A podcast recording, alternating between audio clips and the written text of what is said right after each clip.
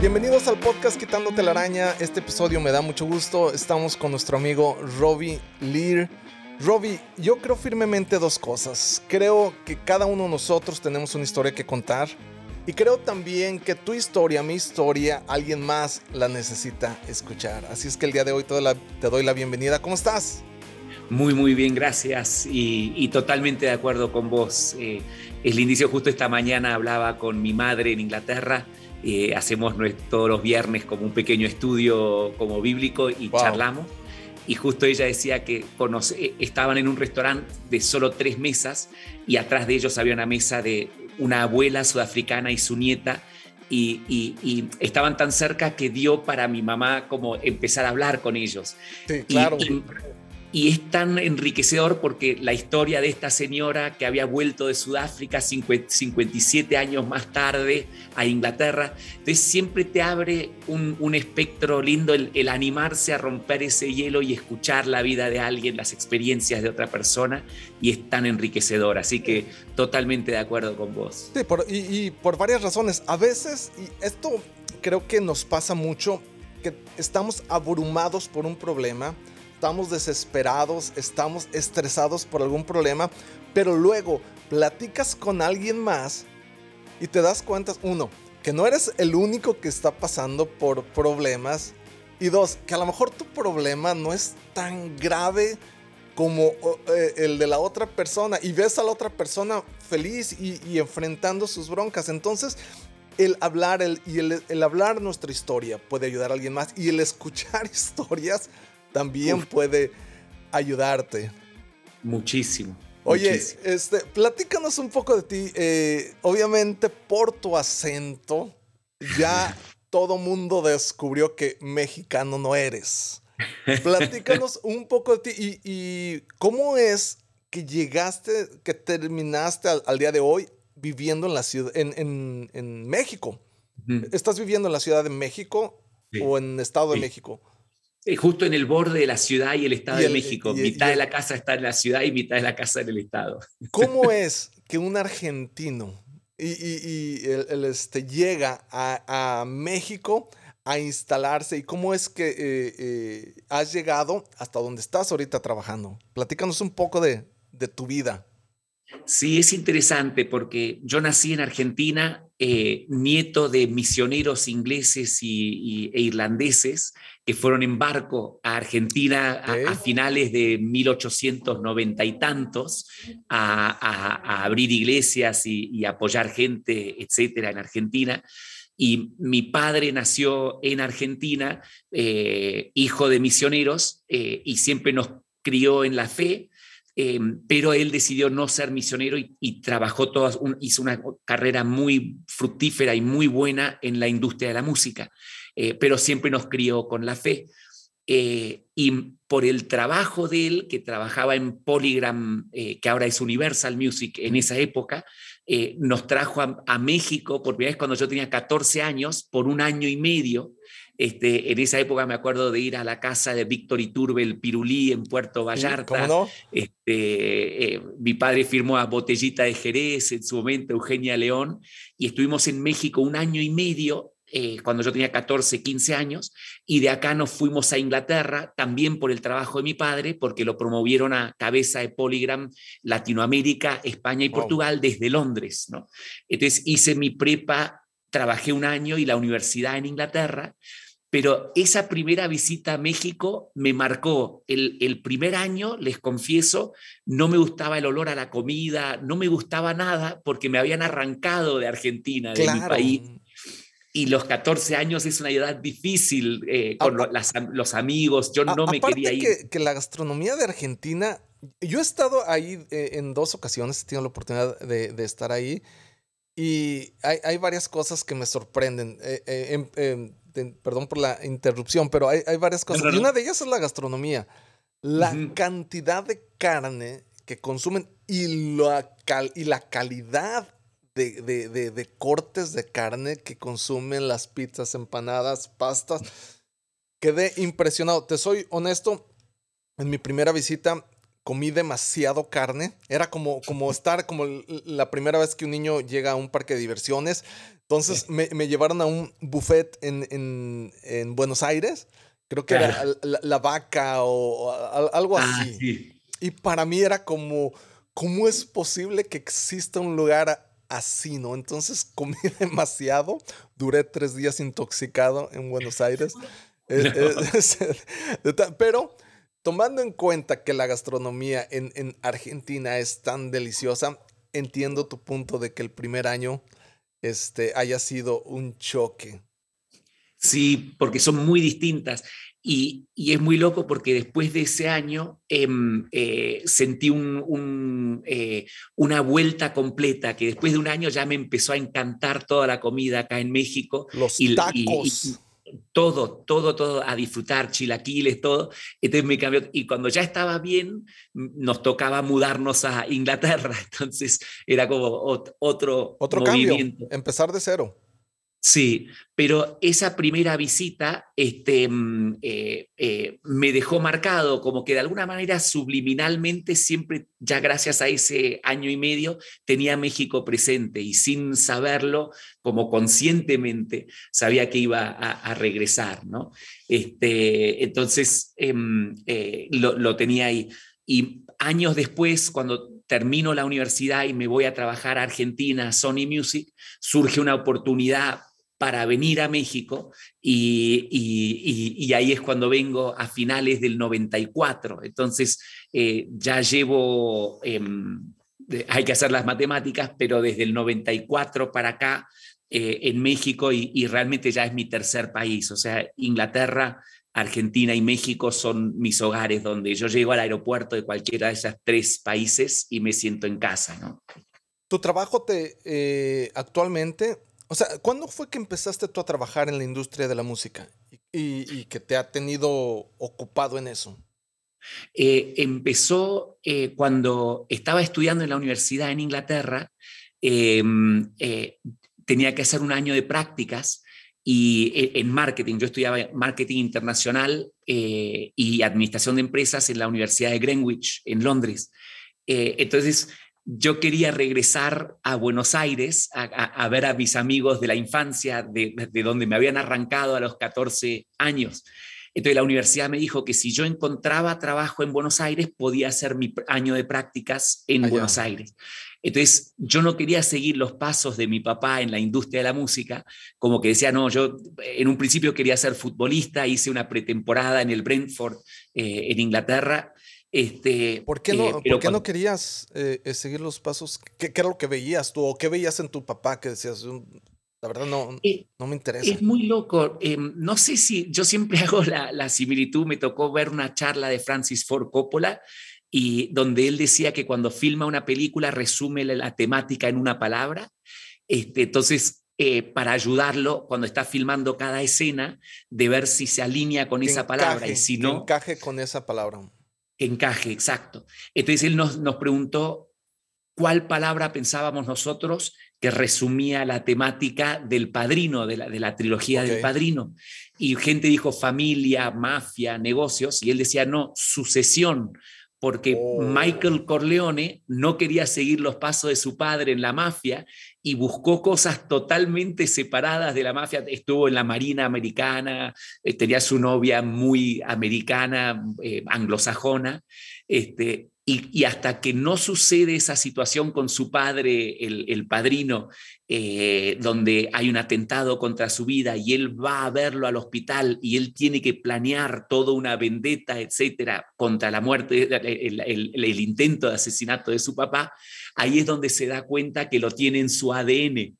Claro. Entonces, Claro, de alguna manera me siento este, eh, identificado con eso, en que era algo, no era radical, porque siempre eh, he admirado a mi papá y lo he amado y hemos tenido una relación hermosa, pero había algo dentro de mí de que sentía que no era para mí el seguirlo en, en, la industria de la música. Él sí era músico, yo no soy músico, etc. Entonces como que pensaba que yo no estaba dotado mm. para seguir sus pasos en la música.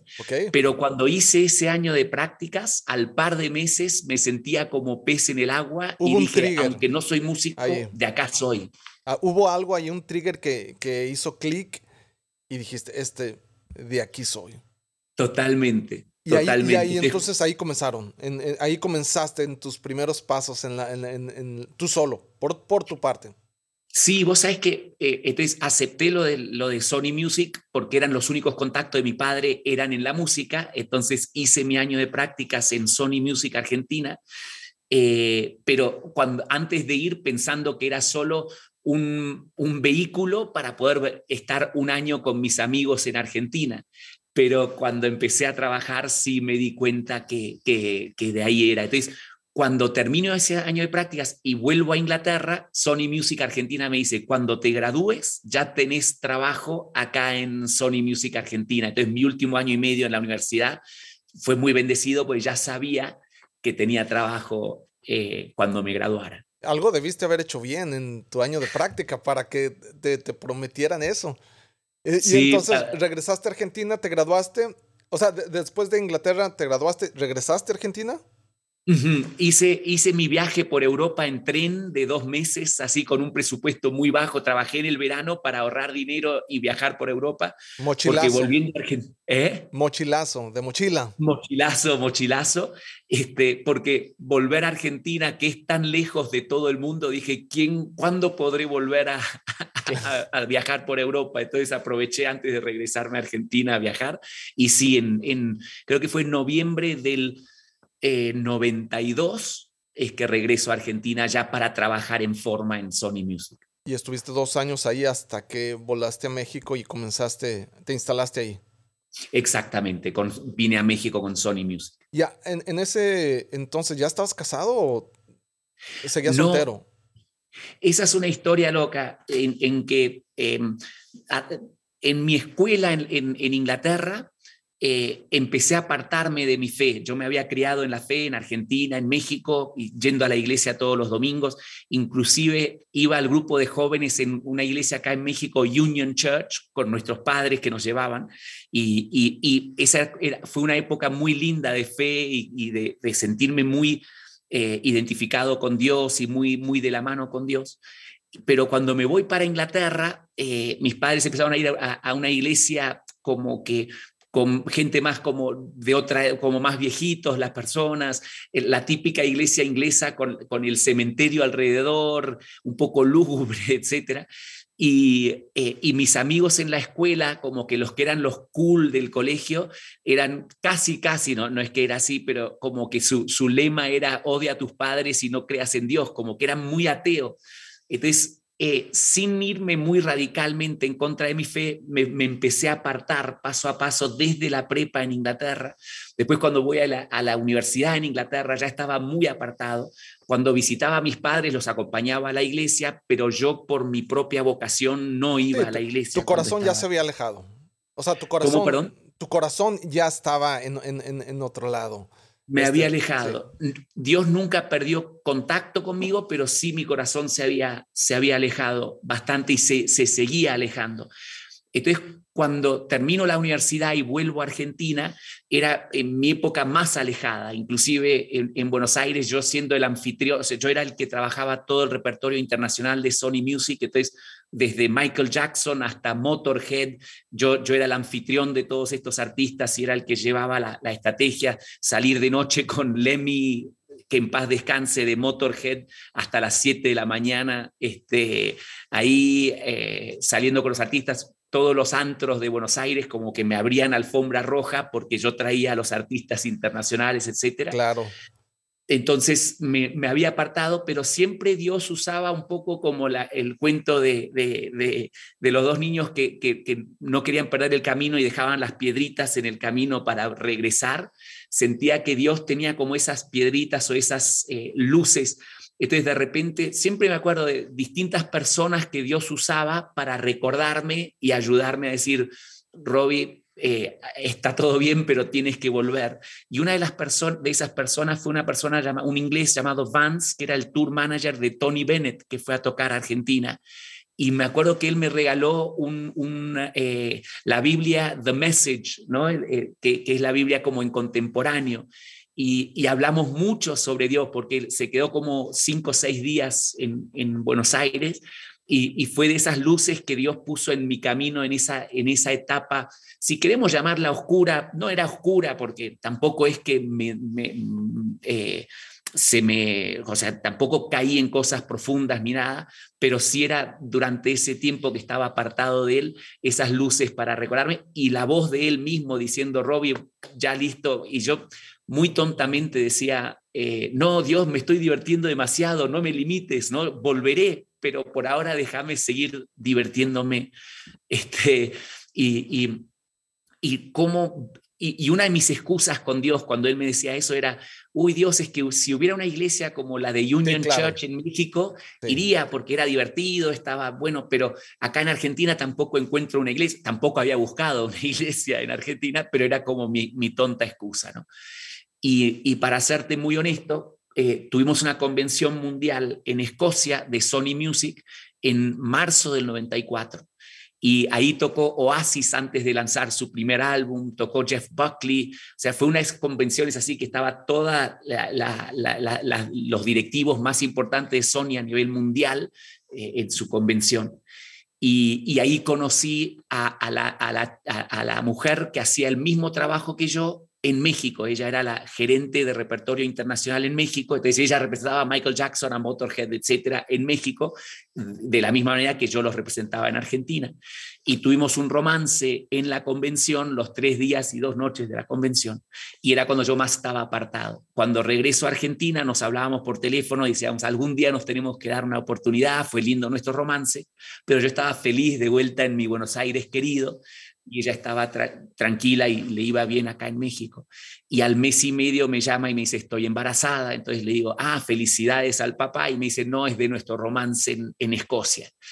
Entonces, ahí fue como. Y, te dijo, bueno, felicidades.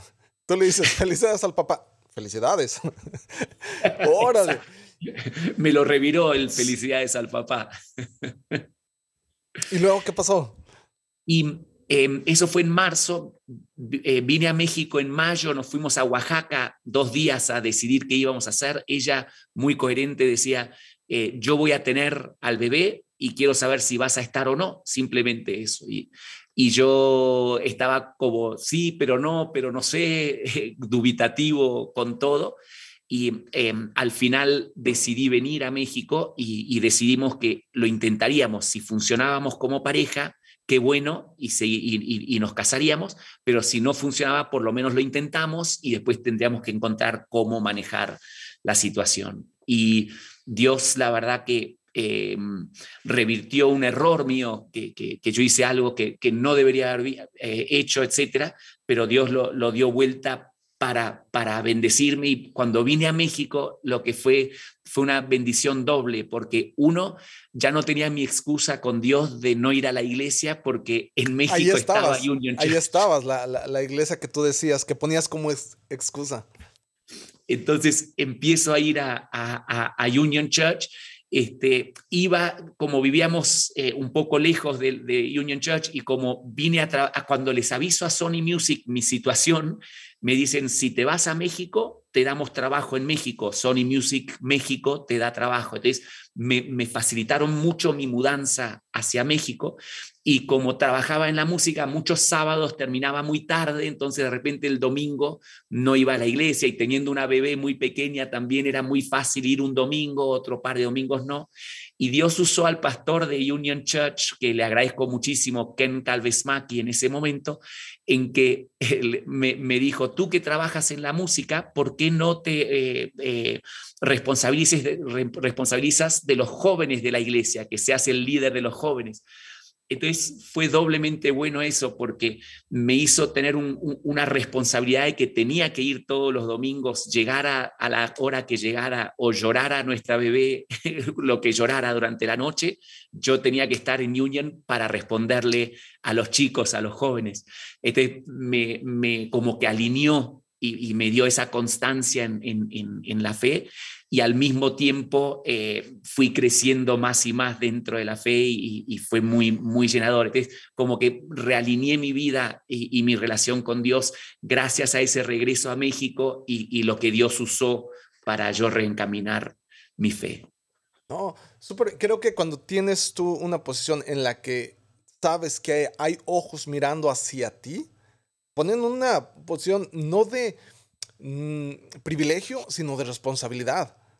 Sí. Que, dices, oh, mis acciones tienen consecuencias, porque estos chicos eh, voltean a, verme a mí esperando una, eh, eh, un ejemplo, una responsabilidad, ¿sí me entiendes? Entonces eso te hace decir, ok, pues de alguna manera yo tengo que dar mi mejor esfuerzo, porque si hay alguien volteando hacia, hacia lo que estoy haciendo. Oye, y entonces ya a partir de ahí ya te quedaste en México. A partir de ahí ya me quedé en México.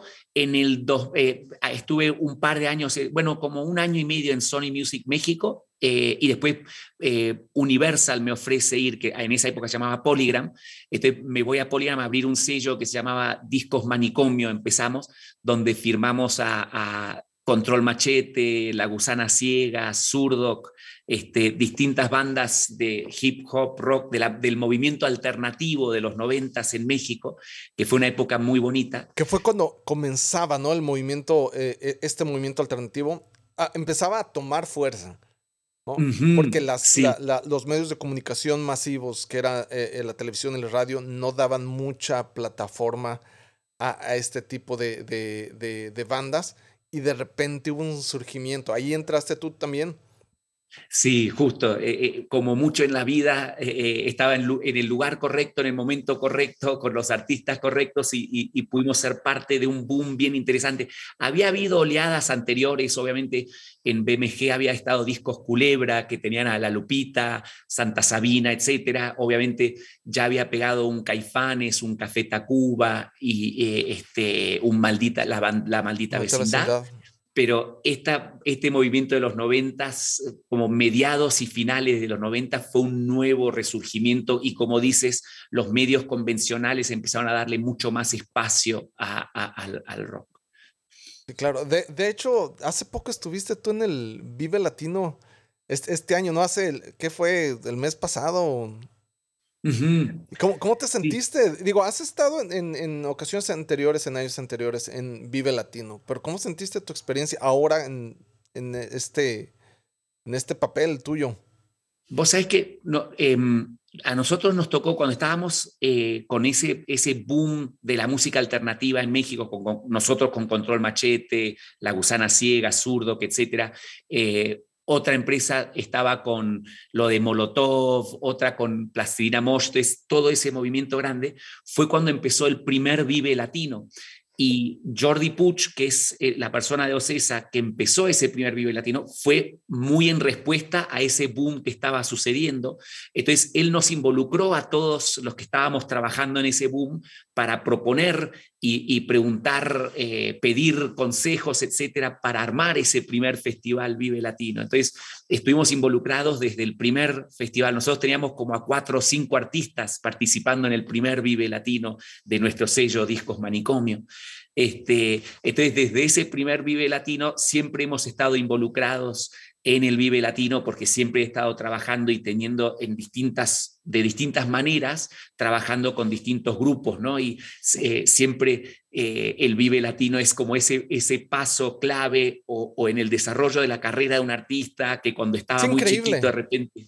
Eh, Vive Latino es, es, es, increíble. Yo recuerdo ir hace, la, la verdad no me acuerdo en qué año fue, pero fue de los primeros años eh, eh, yo te conocí a ti estando eh, tocando con Edgar Lira. En, esa etapa hicimos un proyecto que se llamó Ciudad Lipton. ahí fue ah. donde, yo por primera vez creo que, que, ya había escuchado de ti, pero creo que por primera vez ahí te conocí. Y tuvimos un concierto en el Hard Rock en donde tú tuviste, tú eras quien organizabas de, de alguna manera. Y creo que fue en esa etapa en la que Edgar y yo asistimos al Vive Latino. Eh, me imagino que fue por invitación tuya, porque de otra manera no, porque andábamos en backstage ahí en, entre todos los artistas, ahí andábamos nosotros caminando. Fue, eh, eh, fue impresionante el, festival. Para mí era la primera vez estando ahí. El, este, yo recuerdo que una noche cerró Gustavo Cerati. Y, mm. y, para mí, Gustavo Cerati representaba eh, Soda Stereo, obviamente, ¿no? El, el, como el icono de Soda Stereo. Pero lo que vi en esa noche me voló la, la, cabeza. Me voló la cabeza. E, era como eh, eh, un artista en su máxima expresión. Y lo que provocaba en la gente este, que, que, estaba ahí, que el, el For Sol, si no me equivoco. Exacto. El For Sol. Estaba lleno de, de, estaba lleno, estaba hasta el tope, era la planicie, ¿no? Entonces eran miles y miles y miles de personas y ver a este cuate eh, eh, cantar, tocar la guitarra, porque yo, yo, lo, yo no me imaginaba que fuera tan buen músico. Sabía que escribía bien, cantaba bien, que es un ícono, pero el cuate tocaba la guitarra impresionante impresionante. y sí fue una experiencia increíble, mano. El, Vive Latino y pocos meses después fue que nos enteramos de, que entró en coma y después falleció. Pero tengo ese recuerdo. El, haber visto a, Gustavo Cerati ahí en, Vive Latino, increíble, mano. El festival es increíble de, de por sí. ¿Cuál fue tu experiencia este último? Sí, justo eh, e, en este último, como yo con mi agencia de música que se llama De Gira, representamos artistas como Enjambre, eh, La Santa Cecilia, Charlie Rod, eh, etc. También, aparte de representar artistas, hacemos eventos en las universidades donde llevamos conciertos de artistas nuestros como Taylor Díaz, Charlie, etcétera, ah, y, artistas de otras, otras compañías, y llevamos conferencias, talleres, eh, donde o yo doy conferencias sobre la industria de la música, o hemos, hemos llevado a dar charlas a los, a los universitarios, no sé, desde Julieta Venegas a Rebeca León, que es la manager de Rosalía, o Walter Cohn, que es el manager de, de Maluma y de Carlos Vives. Este, entonces, nos gusta llevar experiencias eh, a, la, a, la, comunidad universitaria. Entonces, Jordi, el, el fundador del, del Vive Latino, me llama este año y me dice, queremos hacer una especie de, de, aldea musical donde llevamos la industria de la música al público del Vive Latino. Eh, y me pregunta si yo quiero, junto con mi agencia, liderar ese proyecto. Y, a, mí me encantó esa idea porque siempre el Vive Latino como festival tiene que estar pensando en maneras de innovar, no solo en el elenco de artistas que de repente de ser un festival puramente rockero y, rap, etcétera, llevaron a Los Ángeles a Los Ángeles Azules, sí, sí, claro. Bronco y, lo polémico cuando llegaron a, Calle 13, que todo el mundo se quejaba, como el reggaetón en el Vive Latino, etcétera. en ese Vive Latino fue en el que yo fui. A mí me tocó ver a Calle 13 ahí presentándose. Me, me, me tocó. Es, que casi estoy seguro que, que, nos sentamos contigo una noche antes y, y, tú nos dijiste. La gente está planeando un boicot para Calle 13 y, y, el día del, del, del, evento, la gente tirándole botellas de agua a, a, a René este, en, pleno concierto. Ese fue el. el, el tremendo. El Vive Latino al que asistí yo.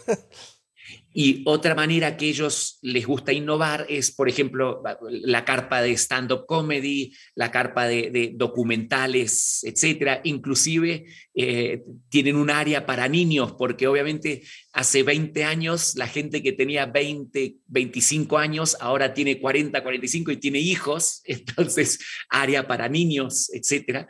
Y este año decidió Jordi innovar trayendo esta esta área que, decidimos llamar aldea musical y nos designó a nosotros para organizar eso. Entonces, dentro de la aldea musical, durante los dos días del Vive Latino, de 2 de la tarde a 7 de la noche, llevábamos desde eh, paneles, conferencias, talleres y masterclass de gente profesional de la industria para que los asistentes del Vive Latino, que igual muchas veces hemos visto historias donde alguien en el Vive Latino se inspiró y dijo, yo quiero ser como ese artista que veo en el escenario, y se dedicaron más de lleno a su banda o lo que fuera, y años más tarde se subieron y fueron contratados para cantar en el Vive Latino, o otra gente que no eran músicos, pero les encantaba la música y en un Vive Latino dijeron, yo quiero trabajar en un management o una disquera, etcétera, inspirados ahí. Entonces, en el público siempre hay gente aspirante a de alguna manera u otra trabajar dentro de la industria. Entonces, a mí me encanta esa actitud de servirle a la gente y entonces cuando nos propone eso Jordi, empezamos a pensar, bueno, ¿qué tipo de conferencias, charlas, etcétera, pueden ser útiles para ese tipo de gente dentro del Vive Latino? Entonces empezamos a armar desde desde charlas de, sobre eh, marketing digital en la industria de la música, estrategia general de la industria de la música impartida por eh, la vicepresidenta de Sony Music y el vicepresidente de Warner Music, hablando de estrategias completas para un artista, hasta em, eh, cómo manejar los derechos autorales por Adolfo Tapia de la SACEM, de la Sociedad de Autores y Compositores de México. Este, también hablar de las mujeres en la música. Entonces teníamos una charla muy linda donde teníamos a una artista y una ejecutiva y explicando como artista las dificultades, etcétera, que ha tenido y como ejecutiva dentro de la música las dificultades. Tuvimos a la manager de Santa Fe Clan, eh, que es buenísima, es muy joven y, muy inspiradora. Tuvimos una charla con ella y, gente del Vive Latino muy, muy inspiradora.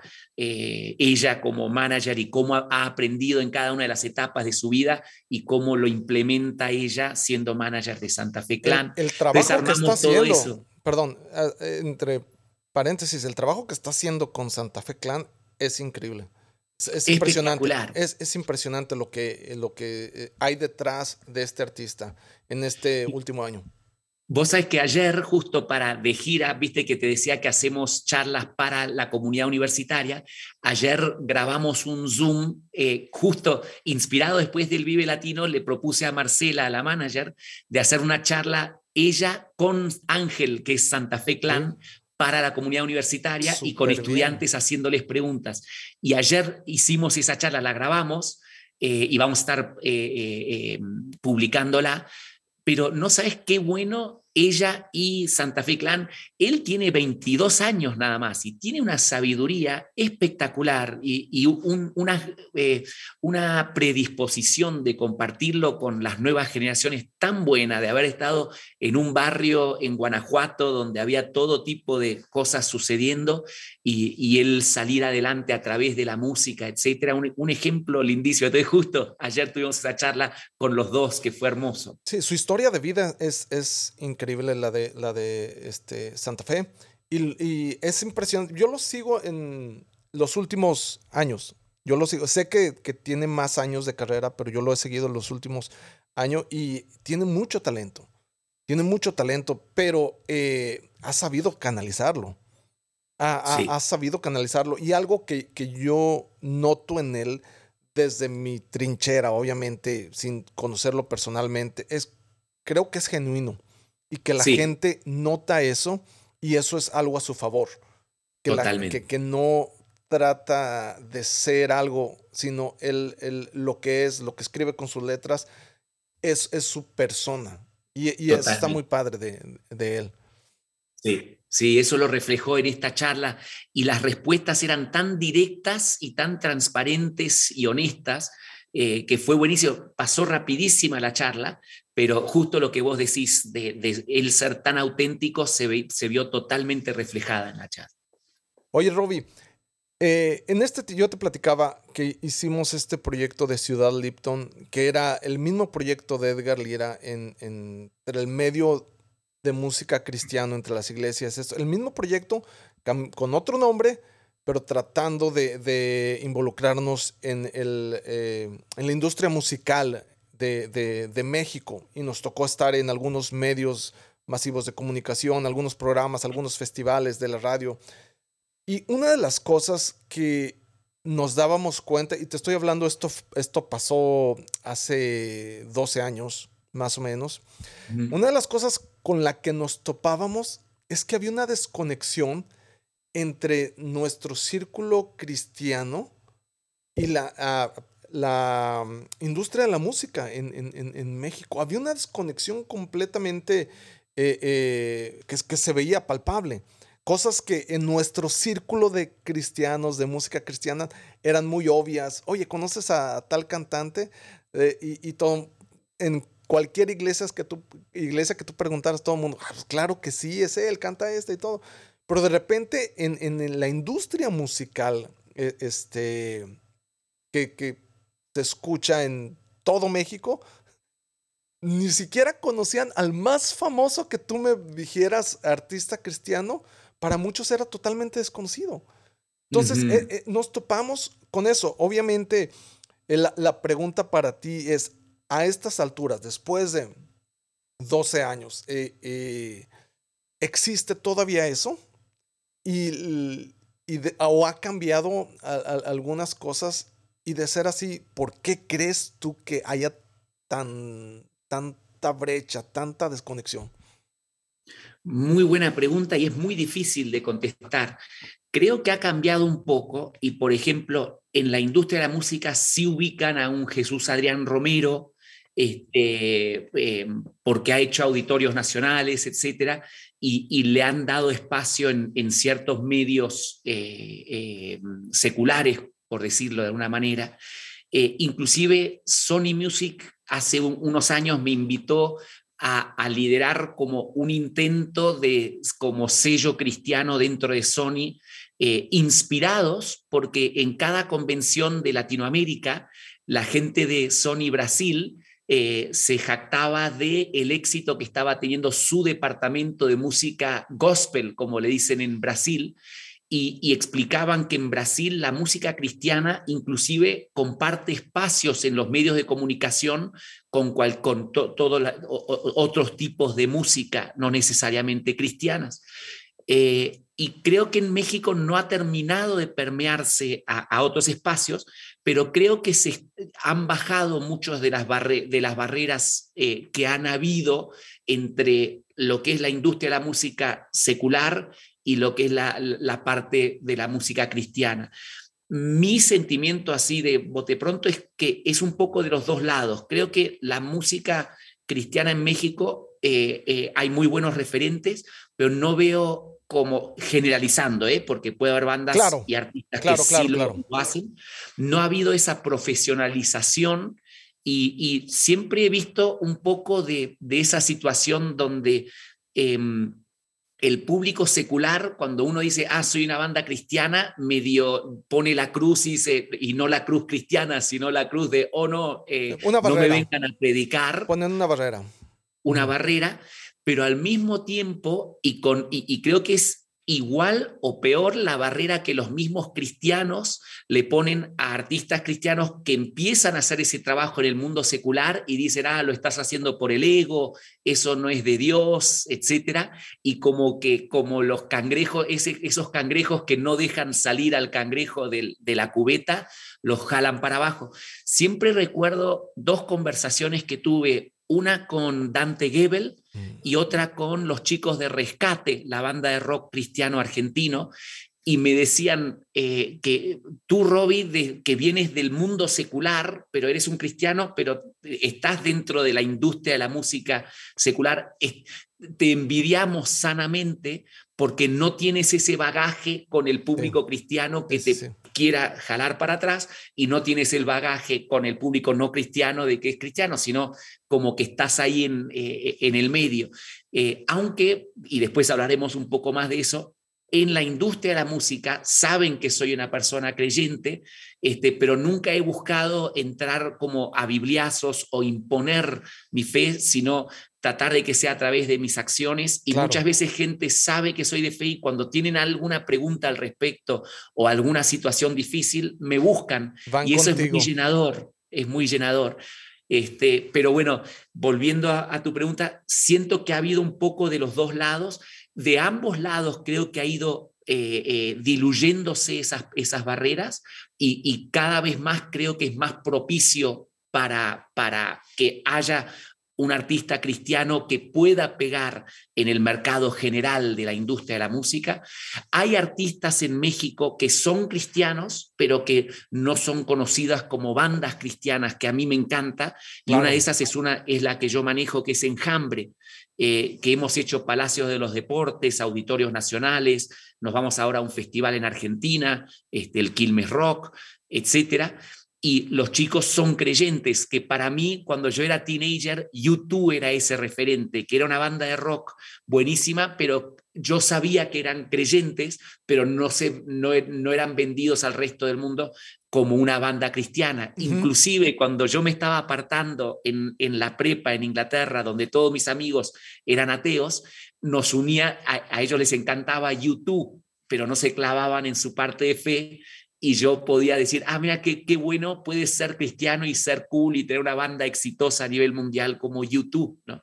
Entonces, sí hay bandas como Enjambre que son creyentes y otra, otros artistas en México que eh, eh, han trabajado el mercado eh, secular o el mercado general de la música, pero que tienen una fe dentro. Entonces, siento que estamos entrando a una era donde cada vez va a ser más propicio y ojalá pronto haya alguien que haga ese crossover, por decirlo de alguna manera. Sí, en determinado momento esa barrera va a terminar por diluirse completamente. Me, dio mucho gusto, por ejemplo, en los Grammys, eh, que fue el domingo pasado, creo, eh, ver a, Maverick, Maverick City, eh, cantando ahí. Y, de hecho, el, Trevor Noah, el presentador, hizo una broma.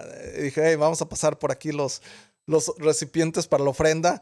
Después de escuchar a, Maverick cantando eh, ve su canción, o sea, cantando una canción de iglesia.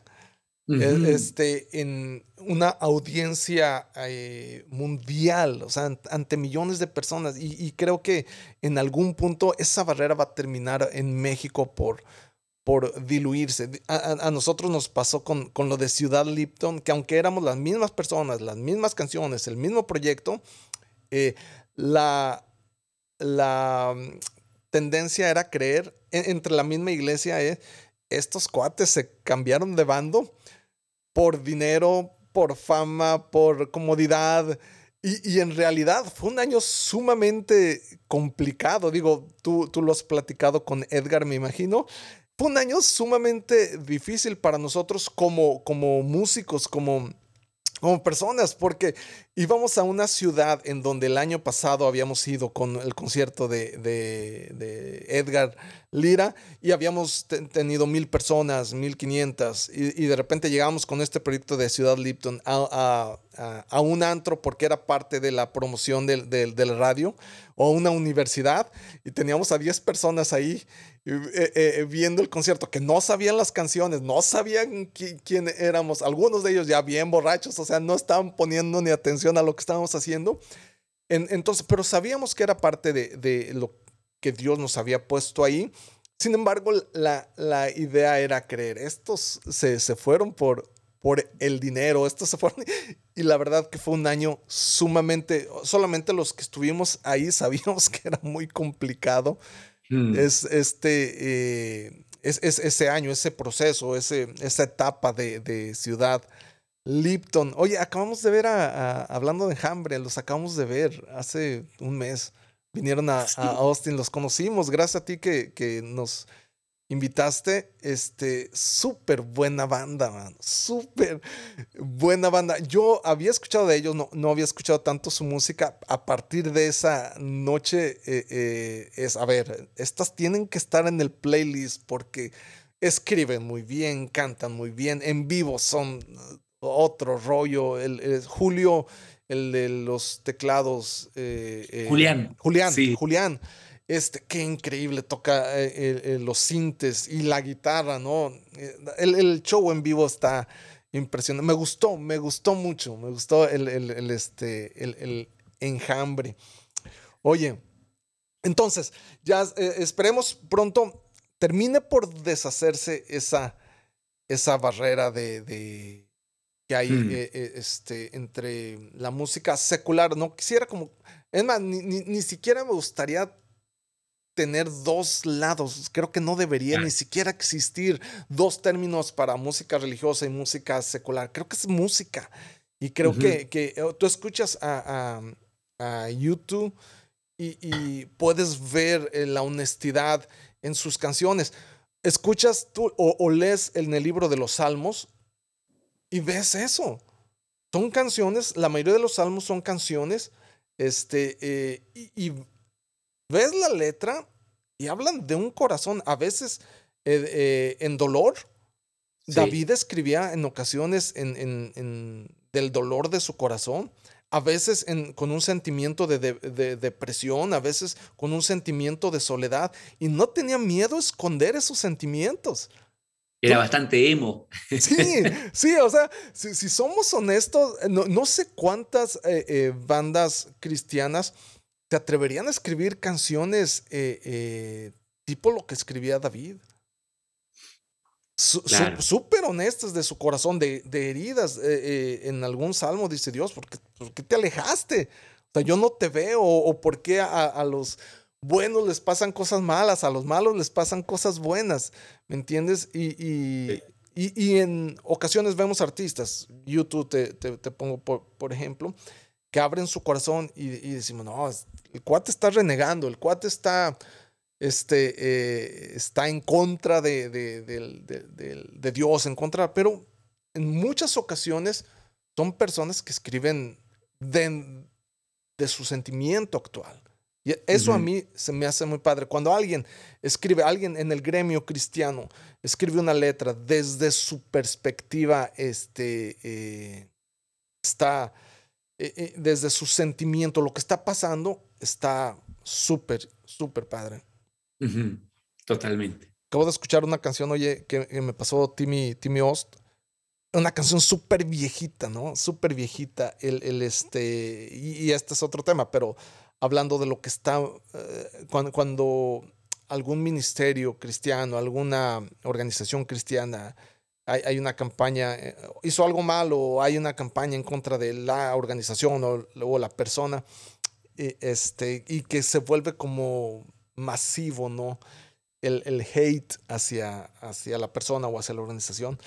Eh, me pasó una canción que, que decía, no le disparemos a alguien que ya está herido. Y, y la, la, letra, y este tipo de canciones son las que me encantan, ¿no? Dice, ya, ya está alguien herido, ya, ya falló, no seamos de los que vamos a, a, a rematarlo, ¿no? No sé, eh, la canción dice, eso no, no significa que solapemos la falla, el pecado, pero significa que no. necesita sanar. No seamos de los que van y, siguen.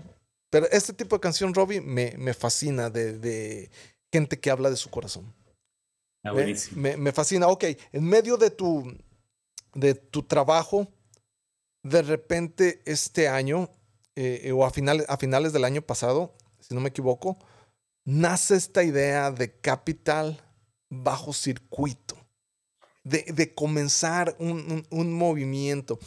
Que eh, platícanos un poco. Yo sé, porque yo lo he escuchado, que esto ha estado en tu corazón de años atrás. Años atrás. Y por fin ha, salido. ¿Qué, ¿Qué es bajo circuito? Platícanos un poco de eso. ¿Cómo nació? Sí, la verdad que es parte de la orquestación de Dios que es hermosa y siempre nos sorprende eh, a su manera misteriosa, ¿no? Pero eh, hace unos años eh, se me ocurrió hacer unas charlas en el Hard Rock Café que llamábamos Café de la Fe, este, y todos los lunes teníamos una banda cristiana y la íbamos alternando, donde tocaban dos, tres canciones acústicas y, yo daba una charla de fe.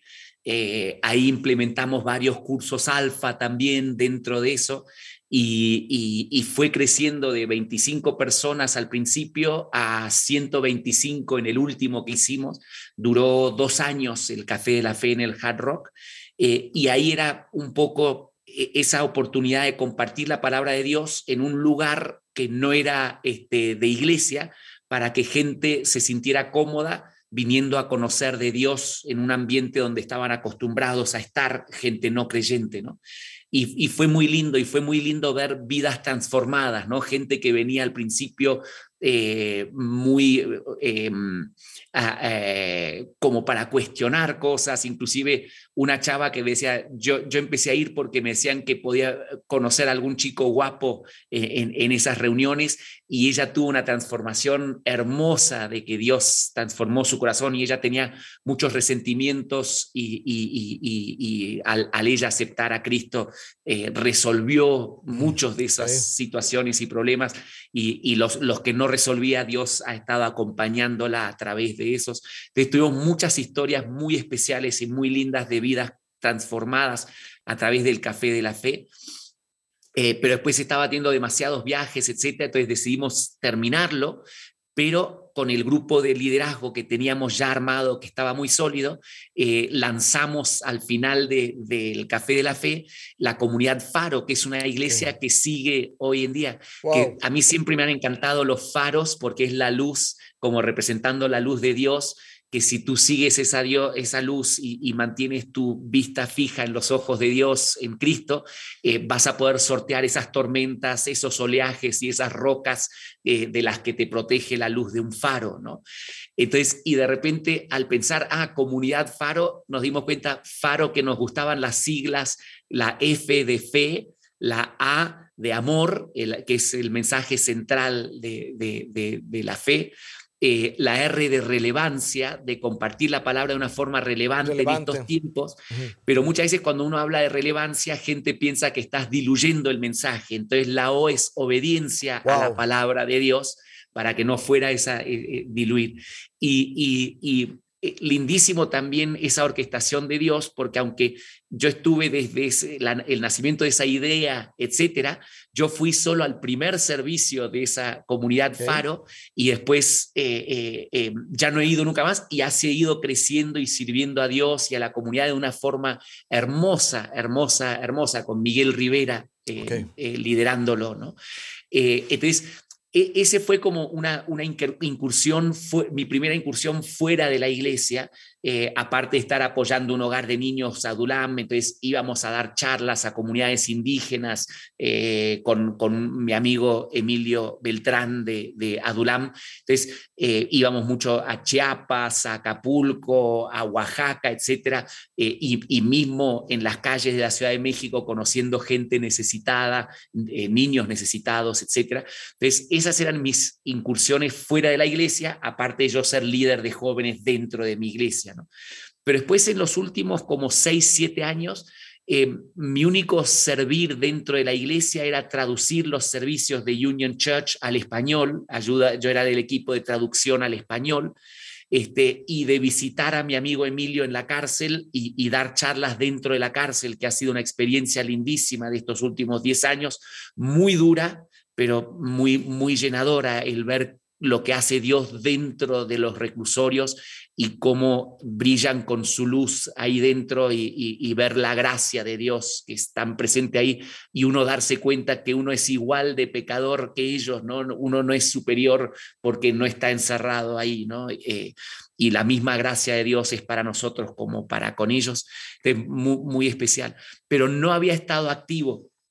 Y eh, entonces aunque como bien decís, lo tenía en mi corazón el que Dios me ha puesto en la industria de la música como para llegar a esa gente de la industria de la música, de las industrias creativas, yo no estaba haciendo nada al respecto para buscar llegar ahí. Y, eh, eh, y justo en septiembre, octubre, llamé al bajo circuito, al que buquea el bajo circuito, para, porque quería hacer un show de un artista eh, sudafricana que se llama Alex Fibilu, la iba a hacer en el foro Indie Rocks, al final como que no hubo tanto flujo de comunicación con el foro Indie Rocks, entonces dije, uy, está pasando el tiempo, voy a hacerlo en el bajo circuito, llamo a la persona que, que, que buquea el bajo circuito y le digo, che, quiero hacer este show, buscamos la fecha, sí, perfecto, marzo 24 y 25, tal, y, y a ver cuándo hacemos otros shows de mis artistas, de mi agencia. Y al final de esa conversación, él me dice, Robbie, ¿no te gustaría abrir una iglesia acá en Bajo Circuito? Y yo dije, yo ni sabía que él sabía que yo era creyente y no sabía ni de dónde ni cómo, que nos trae un poco de vuelta a, esa cosa de brillar con la luz de Dios dentro de la industria o dentro de tu universidad o donde quiera que te tenga Dios, eh, eh, estás ahí por un, por un motivo, por una razón. Y muchas veces en mi carrera como que he parado y, le he preguntado a Dios como, Dios, ¿quieres que ya deje la industria de la música y me dedique al 100% al ministerio? ¿Querés que vaya a abrir misiones o, o abrir una iglesia y dedicarme completamente a abrir una iglesia? Y siempre he sentido a Dios diciendo, eh, qué tonto que sos, Robbie, para algo te tengo ahí en el medio de la industria de la música. Entonces, cuando él me lo propone de vuelta, no soy yo el que, el, yo si, si fuera una mejor persona, igual y, yo hubiera estado buscando lugares donde abrir una iglesia, etc. No, yo no estaba buscando nada, sino que Dios usó a esta persona para, para proponerme eso. Y aún así yo pensé, bueno, no, no soy yo, igual llamo a Fermín Cuarto, llamo a Timios, que son dos de las personas que, respeto y admiro mucho dentro de la comunidad de fe este, y, igual eh, se los ofrezco a ellos, les digo, miren, eh, eh, bajo circuito está haciendo esto, ¿en qué andan ustedes? Nos están ofreciendo poder usarlo los domingos a un precio muy económico. Y Fermín se fijó en su iglesia y me dijo, no, la verdad, no, no lo veo, y me dio muy buenos consejos por si es que lo iba a hacer yo. Y después hablo con Timmy y le pregunto, yo no sabía que estaba en Austin, le pregunté, che, ¿qué estás haciendo acá en México? ¿No, no te late? Eh, ¿Hay esta oportunidad? ¿No te gustaría abrir esta iglesia? ¿O con la iglesia que estés abrir algo acá? Y, eh, como siempre, Timmy con una respuesta lindísima y, él me dijo, mira, Robbie, lo que vos necesites, yo te lo doy. Si quieres llamarlo eh, Iglesia Robbie o lo que fuera, yo te ayudo con lo que necesites desde Austin, porque nosotros estamos abriendo Capital Austin allá. Este, entonces, si quieres, puede hacerlo. Y, yo también le decía, bueno, pero puede ser eso, o podemos hermanarnos. Eh, y, pensé, uy, ¿cómo podríamos llamar? Podría ser Café de la Fe, como la segunda eh, vertiente del Café de la Fe. Este, lo llamo Café de la Fe, lo llamo otra cosa, etc. Y al final eh, hablando con Timmy, etcétera, dije, ¿para qué rebuscarle? ¿Por qué no hermanarnos y llamarlo Capital Bajo Circuito o Capital Ciudad de México eh, dentro del Bajo Circuito? Y, y, Timmy también, orquestado por Dios, Timmy ya tenía un equipo de 10 personas lindísimas acá en México que, que, que eran parte de Capital Austin y por lo que yo entiendo, habían pensado igual, después de establecer bien lo de Austin, en un par de años tal vez ya estar viendo abrir algo en México, pero Dios tenía otros planes y, fue tan lindo y tan natural y, que, que no tenía escapatoria yo. Yo buscando cualquier excusa para decir, ah, no, igual era mi idea y no era lo correcto o lo teníamos que canalizar por otro lado o lo que fuera. Y Dios iba cerrando puertas que no deberían, o sea, por las que no teníamos que ir y abriendo las puertas por las que sí teníamos que ir. Y en la el primer domingo de noviembre empezamos la, el primer hangout eh, presencial dentro del bajo circuito de Capital, eh, y, no hemos parado desde el, primer domingo de noviembre y ha sido realmente una experiencia, está siendo una experiencia hermosa porque el equipo es realmente hermoso, eh, seres humanos realmente con corazones para Dios ejemplares. Y, hemos estado llegando a gente bien interesante, desde el vocalista de un grupo de punk hasta otras personas de la industria de la música, de otras industrias, que, están realmente, Dios está hablando a sus corazones de una forma muy personal y muy, muy linda. Híjole, qué increíble es, es ver la, eh, la manera en que Dios actúa, la manera que Dios va juntando las cosas, porque nosotros vemos solamente como un panorama, un, cuadrado, ¿no? Y Dios ve el panorama completo. O sea, Dios ve el, el, el, rompecabezas completo. Nosotros somos una pieza en el rompecabezas y alcanzamos a ver las piezas que están a nuestro lado. No, ah, muchas veces no vemos que, el, rompecabezas entero es una obra de arte. Vemos nada más lo que está a nuestro, a, nuestro alrededor, pero Dios es el que ve el panorama completo y Dios dice, hey, esta pieza va aquí. No, no la tenías contemplada tú, pero va ahí y, y, la acomoda Dios y es como, solamente Dios puede hacer este tipo de cosas. Y creo, creo, Robbie, eh, firmemente, eh, después de escucharte, este, que Dios te ha puesto en este círculo de influencia en el que estás con un propósito. Con un propósito. Tú tienes el, alcance de llegar a personas que muchos de nosotros ni siquiera tendremos la oportunidad de, verlos en persona, ¿no? De, o sea, ni siquiera de tener alguna comunicación. Entonces, la, la, realidad es que Dios te ha puesto en ese lugar para, para que seas tú la persona que sea luz ahí. Por otro lado, sí, tu historia es la historia de Moisés, mano. Con todas sus, sus excusas y, Dios escuchándolo, Dios escuchándolo. Ok, te voy a dar chance. A ver, suelta todo lo que trae. No, es que tiene que ser Aarón. No, tiene que ser aquella persona. No, ¿sabes qué? Yo voy contigo. Yo voy contigo. Así es que eh, súper contentos con, contigo, todo el equipo de, de Capital bajo circuito. Y si tú vives, alguien que nos está escuchando, si vives en la Ciudad de México y estás buscando un lugar en donde caminar con otras personas, en su caminar con, con Dios, yo te recomiendo que eh, te des una vuelta a, bajo circuito. Roby, ¿cuál es la dirección de, bajo circuito? Es, un teatro, ¿verdad? Es, sí, es, es un antro para, de, rock em, y justo está eh, se llama bajo circuito porque está abajo del, circuito interior, la, calle circuito interior, casi esquina con eh, Juan Escutia, que es la que entra a la, a, la Condesa, la, calle que entra, este, va bajando constituyentes y, se transforma en Juan Escutia, que es la que entra. Entonces, es casi eh, circuito interior, esquina con Juan Escutia, y es un lugar justamente abajo del circuito interior. Y tienen las reuniones cada domingo. ¿A qué hora? A las 12 del día. Entonces, domingo 12 del día en, en bajo circuito. En, eh, ahí vas a encontrar una comunidad de amigos buscando a Jesús y siguiendo a Jesús. Así es que sé parte si estás en la Ciudad de México y has estado buscando un lugar en donde reunirte, yo te invito a que te des una vuelta a, a bajo circuito. Robbie, ya nos estamos despidiendo.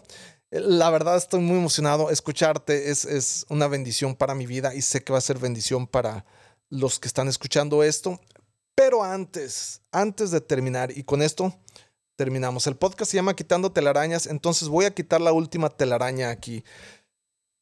En el Mundial de Qatar, que se viene, a México le tocó en el mismo eh, grupo que Argentina.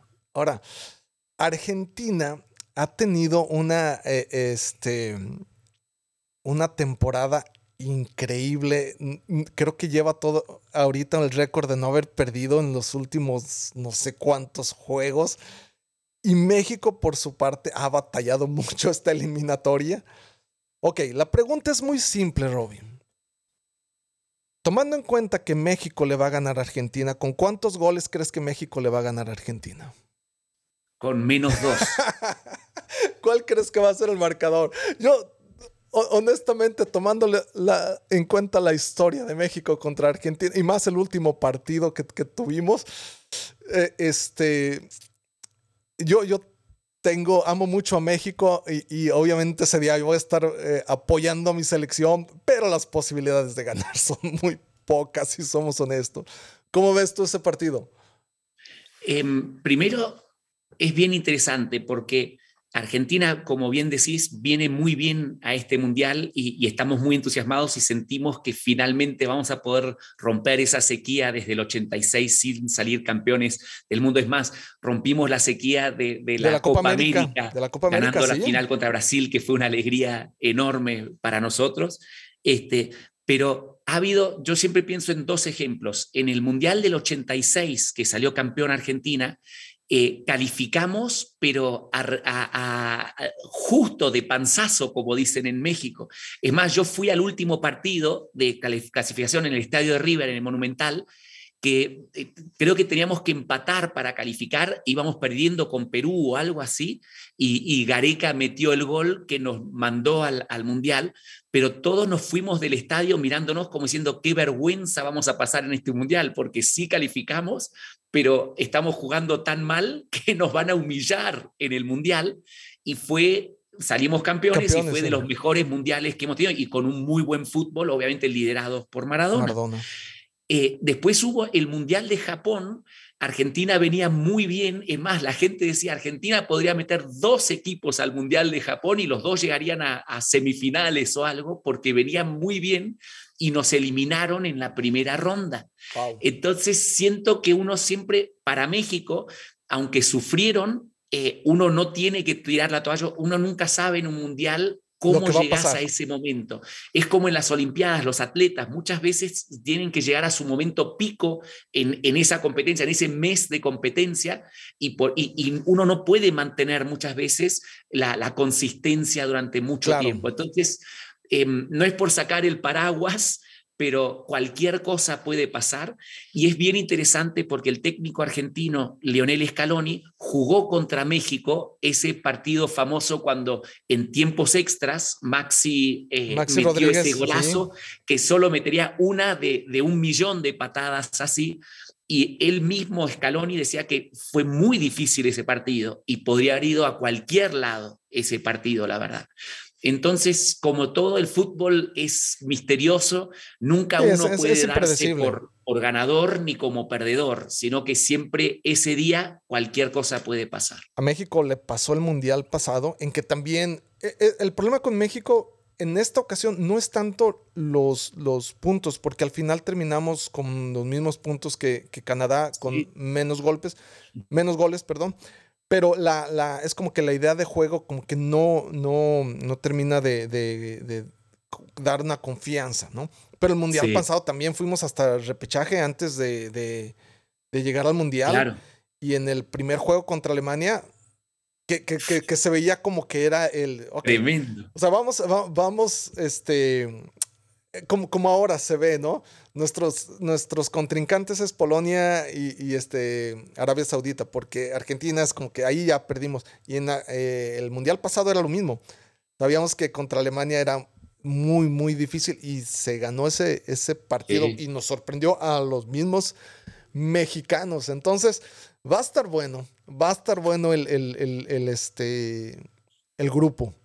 Y para mí la clave son esos dos partidos contra Polonia y, mm, eh, ¿es Arabia Saudita o Emiratos Árabes? No me acuerdo. Emiratos Árabes, perdón. Emiratos, Árabes. sí. este, porque lo importante es ganarle a ellos dos. Después el partido Argentina y México, si se logra ganar México y Argentina contra ellos dos, entonces ya solo es definir quién es primero y segundo del grupo y pasan. Porque pasó lo mismo con Alemania. Le ganaron a Alemania, pero después se les complicó con Suecia, creo que fue.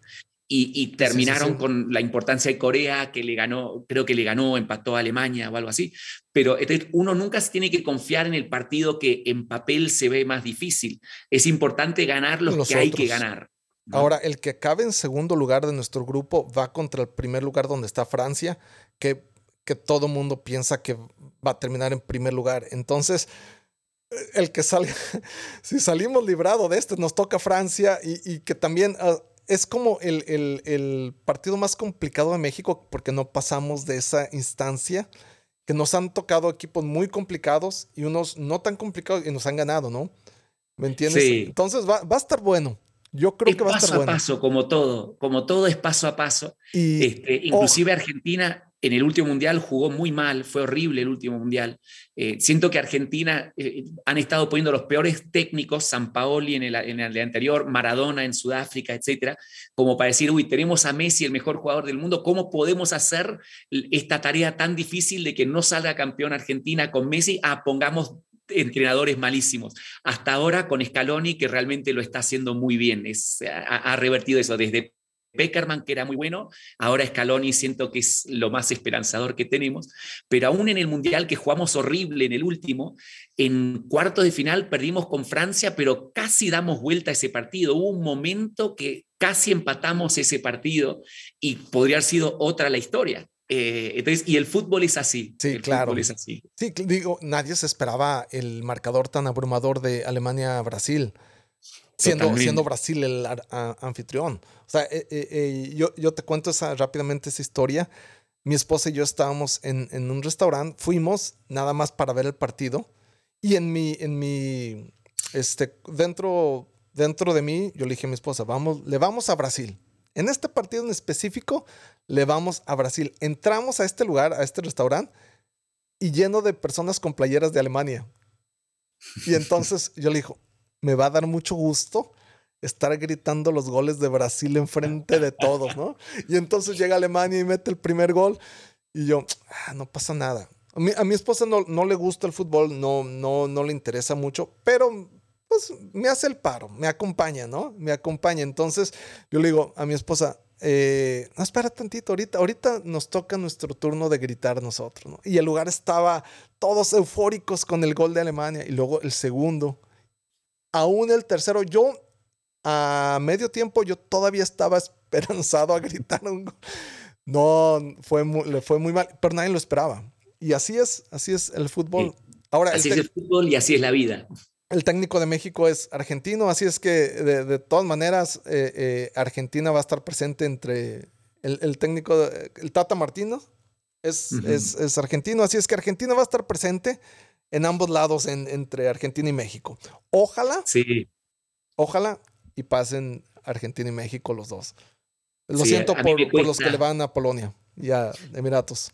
Yo, yo, eh, eh, no, no, soy muy partidario, no, no me ha encantado la, la, carrera del Tata Martino, aunque ha logrado cosas muy buenas, no, no me ha convencido, pero uno nunca sabe. Lo mismo pasó con Bilardo en el 86, que había logrado ciertas cosas, pero siempre muy conservador y nos llevó de la mano de Maradona al campeonato, así que uno nunca sabe qué puede pasar. Que, que el Tata ha tenido, ha estado en equipos muy fuertes, pero no, no se ha consolidado como, como aún en los equipos fuertes. Como, sí, su paso por el Barcelona fue, desastroso. Sí, fue malo. Entonces, pero ahí estaremos, Robbie. Eh, el, este, estaremos viendo el partido ahí comunicándonos a ver cómo, cómo va. Eh, va. va. a ser una locura, mano. Yo creo que no me voy a comunicar con nadie de mis amigos y queridos mexicanos porque en el fútbol soy radicalmente argentino y no quiero tener riquezas con nadie. ¿Boca o River? Boca, Boca Juniors 100%. Boca, Boca 100%. Muy bien, eh, no, es, es, es, bueno. Es, es, otra de las cosas que me impresionó en, en Argentina, es la, la, cultura del fútbol.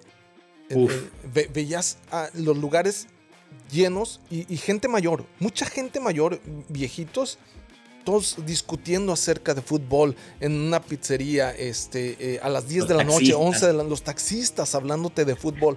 Este, eh, creo que eh, es, sumamente, la cultura está muy impregnada de fútbol y música. Ahí en Totalmente. Fútbol y rock and roll. Qué gusto el, el, el, platicar contigo. dinos tus redes sociales para que la gente nos te siga. ¿Cómo te encuentran en redes sociales? Como Robbie Lear, eh, R-O-B-B-I-E, Lear, L-E-A-R en Instagram y lo mismo en Facebook, etc. Principalmente uso Instagram ahora. Ok. Y, y LinkedIn también estoy como Robbie, R-O-B-B-I-E, Lear. Muy bien, para que sigan a Robbie, yo les recomiendo, síganlo, está haciendo cosas increíbles y lo que está pasando en bajo circuito, créanme, Dios está en medio de eso y eso está creciendo, eso eh, eh, cada vez, cada semana se está poniendo mejor. Entonces, si vives en la Ciudad de México, si estás en la Ciudad de México visitando y tienes la oportunidad el domingo a las 12 del día, busca eh, este lugar que se llama Bajo Circuito y asiste a una de las reuniones, sé parte de lo que Dios está haciendo ahí. Nos vamos a despedir de este podcast. Busca los podcasts anteriores en eh, Quitando Telarañas. Nos encuentras en Facebook, en Instagram, en Twitter, Quitando Telarañas. Así es que eh, nos despedimos. Te invito a que nos sigas en redes sociales y nos vemos y nos escuchamos en el próximo podcast. Hasta luego.